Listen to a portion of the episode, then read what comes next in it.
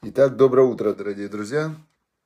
Всем доброе, добрейшее, веселейшее утро. И хотя оно, может быть, события происходят разные, не очень веселые, но мы должны стараться, стараться усиливать себя, свою веру, свою радость и в любой ситуации верить, что все, что Бог делает, все к лучшему. И самое главное, это с Ним быть в хороших отношениях. А мы учим Тору. Сегодня урок Торы посвящается для поднятия душ есть э, родители одного нашего близкого друга, э, Симха Демарсти, умер папа, ушла мама вот как раз сегодня ночью, и что было для поднятия их душ, в течение недели умерли оба родителя, да, молодые люди, от ковида, от ковида. И, значит, э, Борух бен Серафима и Гольда бат Ольга – значит, э, чтобы было лилу нишматам, чтобы было для поднятия их душ, прямо вот вместе жили и в одну неделю вместе ушли от ковида. Вот. И чтобы все, э, и второе, ради чего наш урок сегодня, для чего, это чтобы закончился сейчас вот эта вся война, которая началась, чтобы она закончилась, чтобы люди не умирали, чтобы не теряли свои дома, чтобы не оставались на улице, детей. То есть сейчас очень такая серьезная напряженная ситуация в Израиле. И чтобы было на небе хорошее решение, и чтобы вот все пробудились к служению Всевышнему, чтобы все понимали, что молиться надо именно когда хорошо. Тогда не придется молиться, когда плохо. Именно когда хорошо, и сейчас, когда плохо, нужно, чтобы попросить у Всевышнего, чтобы хорошо стало для того, чтобы мы уже в этот раз поблагодарим его от всего сердца. Вот прямо обязательно. Хорошо. А сегодня мы как раз э, говорим о законах злоязычия. Это то, из-за чего беспричинная ненависть друг к другу. Я думаю, что сейчас в Израиле четвертые выборы как раз показывают э, главную причину, почему все это происходит. Разобщенность. Разобщенность, которая ведет к конфликтам. То есть, если бы были все едины, не было бы конфликтов разобщенность, э, начинаются конфликты между еврейским народом друг на друга, и тут же приходит внешний враг, который, который видит, что все начало качаться, и видит слабость, и, значит, нападает. Хорошо. Значит, вот мы, мы тогда будем сейчас э, урок делать, чтобы было у нас э, ахдут, единство. Значит, когда двое или более людей произносят один и тот же лошонара, когда двое людей, они обсуждают третьего, и э, кто-то стоит рядом и думает, ну они же все сказали, ну что я добавлю? То есть, ну, значит, это уже не лошонара. То есть, я уже буду добавлять сейчас и добавлю, ничего же они вдвоем сказали, они же вдвоем согласны.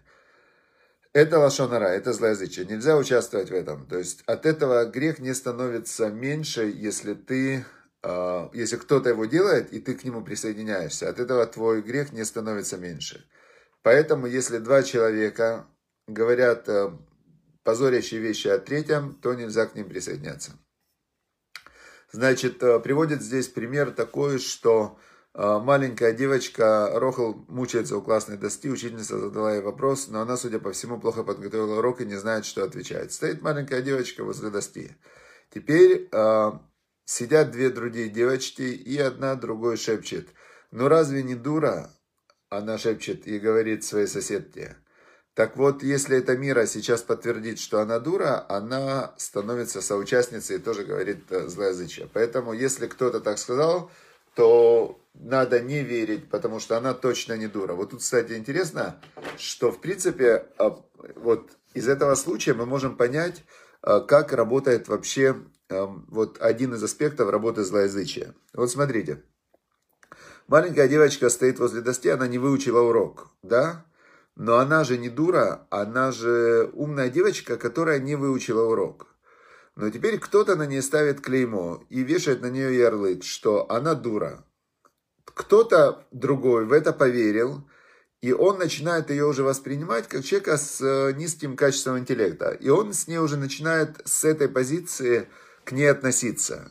И в итоге пошло-поехало, то есть э, может привести это к очень плохим последствиям. Поэтому, в принципе, ни один поступок, он не является ярлыком для человека. То есть люди меняются, люди изменяются, люди иногда совершают какие-то там неправильные поступки, ошибаются. Нельзя со соединять человека и его поступок. То есть, можно сказать, она не знает урок. Является это лошонара? Но она не знает урок, да. То есть, это, в принципе, бессмысленная информация. Потому что если уже учитель ее оценит, так это, это как, как сказать, это его учителя дела оценивать уроки. Если я сижу и смотрю на нее, то какой мне, зачем мне оценивать кого-то и клеить на него ярлык? То есть, любая оценка, как мы знаем, это субъективная вещь. Негативная оценка, она повредит мне же.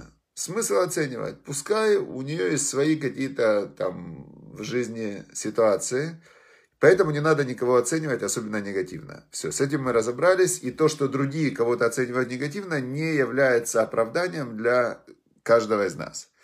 Значит, всем шалом, да, мирного неба Израилю.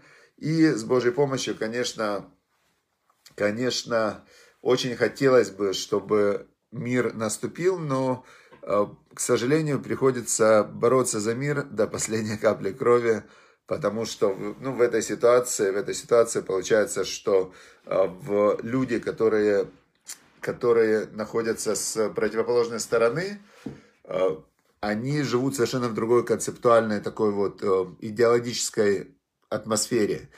И для них является добром убийство, для них добром является напасть, для них добром является продолжать войну. И когда ты с ними идешь к ним с э, добром и любовью, они этого не понимают. Они это воспринимают как слабость, и, как, э, и это их провоцирует на еще большие действия. И, к сожалению, в данной ситуации является, мне кажется, единственным способом это, с одной стороны, вернуться ко Всевышнему и просить Всевышнего, чтобы, э, что мы все поняли, и что вот самое главное, это Э, благодарность Богу за все хорошее, что есть. Вот смотрите, э, было, я в Израиле живу уже 20 лет, последние 10 лет были с точки зрения, со всех точек зрения, они были, они были, ну, просто лучшие, да, для Израиля, для... Вообще в мире было все хорошо. Кто это оценил? Кто это оценил? Все жаловались, постоянно все плохо, все плохо, все плохо.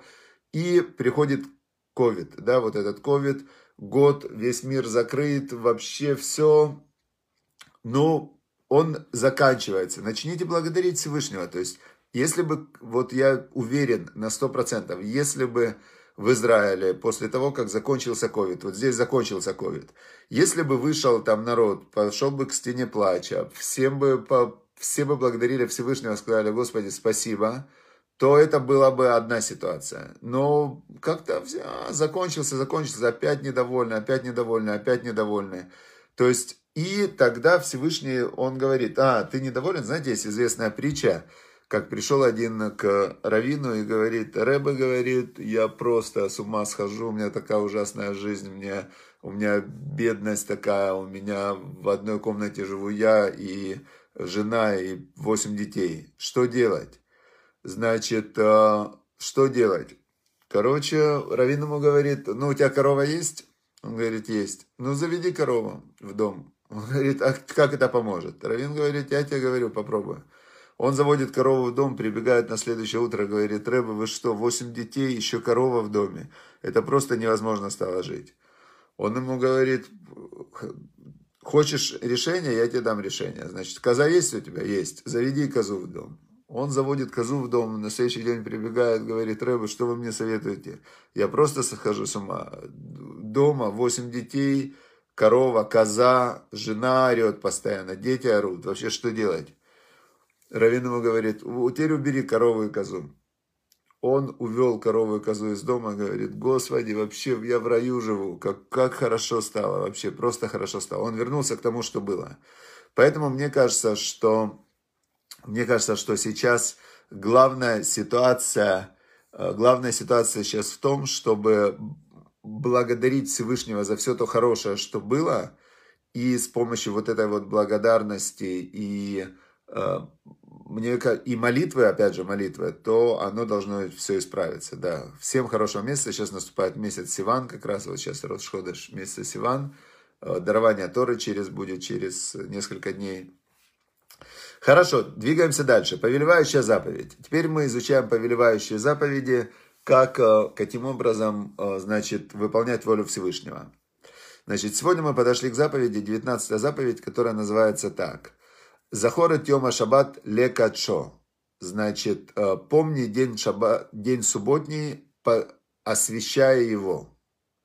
Значит, помни день, саббат, день субботний, освящая его, да, чтобы Бог хранил всех, э, всех хороших, добрых людей, чтобы Бог сохранял всех до единого, чтобы все были здоровы и счастливы. Хорошо.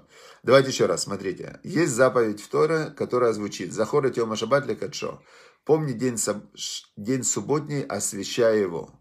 Вообще слово кадош, э, кадош, святой, да, на русском языке это слово святой.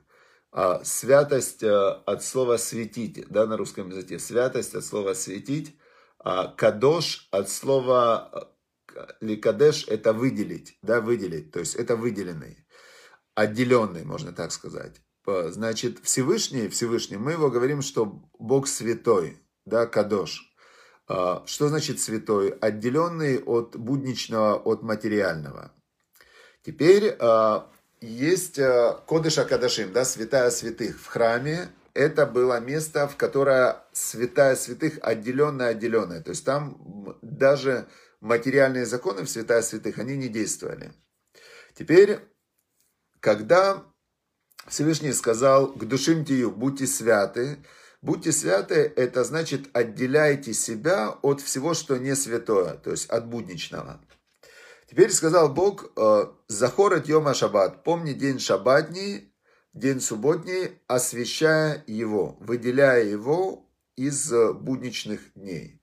Как, как его выделить? Значит, когда наступает шаббат, то читают, э, есть специальная молитва, которая называется кидуш, освящение субботнего дня берут или над вином это делают, или над хлебом, и произносят такую формулу. Сейчас я вам скажу, а, какую формулировку произносят. Давайте я к завтрашнему дню подготовлю, чтобы я как раз вот эту заповедь мы подробно разберем, как это делать. Сейчас я рассказываю глобальную, глобальную идею, как это делать. Значит, а, когда наступает субботний день, произносят вот эту формулу кидуш, освящение субботнего дня над стаканом вина и над хлебом. Теперь, а, как выделяется субботний день из э, будничного? Это будет следующая заповедь. Нельзя делать никакую работу. Работа это 39 видов э, малоход. Э, это 39 видов работ, которые запрещено делать в шаббат. И тем самым ты выделяешь субботний день для чего? Для служения Богу. То есть есть будничные 6 дней работай и делай всю работу свою. А седьмой день посвящаешь Всевышнему Богу. Значит, э, таким образом ты освещаешь этот день, и ты сам становишься святой. Кстати, интересно, перед выполнением э, большинства заповедей произносится специальное благословение, в котором говорится так.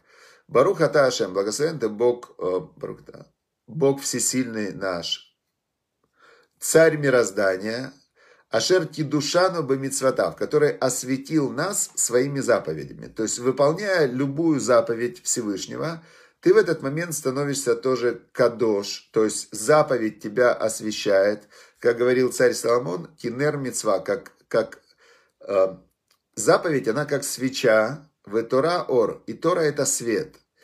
Значит, когда ты выполняешь заповедь Всевышнего, ты на нее настраиваешься, и ты говоришь, вот я сейчас Муханом Изуман, я сейчас подготовлен, значит, выполнить заповедь, заповедь Всевышнего, то делая эту заповедь, ты отделяешь себя от будничного и соединяешься со Всевышним, который Кадош. Понятно, да, как работает? Все, теперь, значит, субботний день надо, надо над стаканом вина выделять, и мы завтра, например, изучим с Божьей помощью, как конкретно это делается. Так, хорошо. Теперь мудрецы добавили, мудрецы добавили нам еще, Бог сказал э, ликадеш, то есть осветить день субботний. Мудрецы сказали, чтобы мы в субботу еще, это заповедь из пророков, чтобы мы в субботу наслаждались и почитали этот день. Как наслаждались, как почитали, значит, есть э, красивая одежда, вкусной едой, э, три трапезы надо в субботу сделать. То есть мы в субботу должны наслаждаться вот этим днем. Говорят, этим днем. Говорят, что шаббат, суббота, это как одна шестидесятая часть грядущего мира. То есть, э, как это понять? В грядущем мире, когда не будет э, забота про питание, когда не будет, э, когда не будет вот этих вот зла, которое внутри человека разъедает изнутри и снаружи, не будет смерти, то будет жизнь наслаждения. Получается, что когда ты в шаббат, ты выделил этот день из будничного, ты не работаешь, ты посвятил день Богу, э, в размышлениям и изучением святых книг, и ты в этот день наслаждаешься, ты как бы чувствуешь, как это будет вот этот грядущий мир. Теперь, а, когда ты молишься, когда ты кушаешь вкусную еду и так далее, то в этот момент ты как а, переходишь в другое измерение. Теперь, но для того, чтобы почувствовать это другое измерение, обязательно нужно отказаться от выполнения вот этих вот работ, которые которые 39 видов работ, которые запрещено делать, мы это дальше изучим. Теперь, что интересно, когда-то, когда я хотел понять, вот знаете, как на примере понять, как работает шаббат, мне, как интересный пример один, а, вот человек приходит в кинотеатр, да, и он приходит в кинотеатр, в кинотеатре выключен свет, и он видит фильм. Но если мы включим свет в кинотеатре, яркий свет, то мы сможем увидеть фильм? очень тускло, мы почти его не сможем увидеть. То есть человек, который в шаббат работает и делает будничные вещи, он не может почувствовать вот эту святость. Для того, чтобы ее почувствовать, нужно отделиться, как выключить свет в кинотеатре, тогда виден фильм. Точно так же, чтобы прочувствовать вот это духовное влияние шаббата, которое есть в этот день, это определенная святость, определенная э, другая энергия, назовем это духовная, то для того, чтобы ее почувствовать, то нужно обязательно перестать делать работу, выделить этот день, осветить его, и тогда ты можешь почувствовать э, то кино, которое есть в шаббате. И завтра мы более подробно будем это разбирать. И здесь в конце, как э, обычно, я нашел один рассказ. Когда изучаешь рассказы про праведников, то, то очень-очень э, они дают тоже интересные такие жизненные, вот жизненные моменты, как, как работает жизнь. И опять же мы уже знаем, что есть повелевающая заповедь из Торы, прилепиться к мудрецам Торы, и так ты через них прилепляешься ко Всевышнему. Значит, рассказ здесь э, рассказывает один из раввинов э, движения Хаббат, как он когда-то работал в одной ешиве и увидел одного молодого человека, который изучал книгу Таня. И он к нему подошел, говорит, вот почему ты изучаешь именно книгу Таня? И тот ему говорит, вы знаете, есть, э, у меня есть такая вот семейная история, Значит, моя сестра, он сказал, родилась немой.